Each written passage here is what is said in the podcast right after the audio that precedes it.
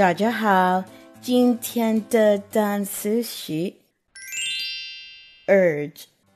At work, your boss may urge you to get your work done as fast as possible. This may cause you stress, but don't get down on yourself. Urge. Let's look closer at the word urge.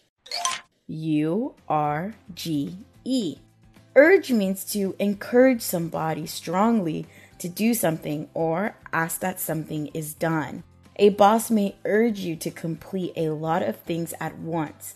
Another situation is when you are at home and your friends are urging you to come out and hang out with them. They want you to come, that's why they're urging you. Let's look at some example sentences using the word urge.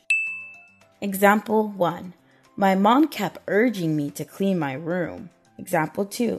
Her husband urged her to buy a new dog when the other one ran away. Example 3. Please don't urge me to do something I don't want to do. So, I urge you all to take a nice vacation this summer. Again, the word is urge. 如果想要获取本期节目的文字笔记，微信搜索单词躲不掉，私信回复阿拉伯数字五十二就可以了。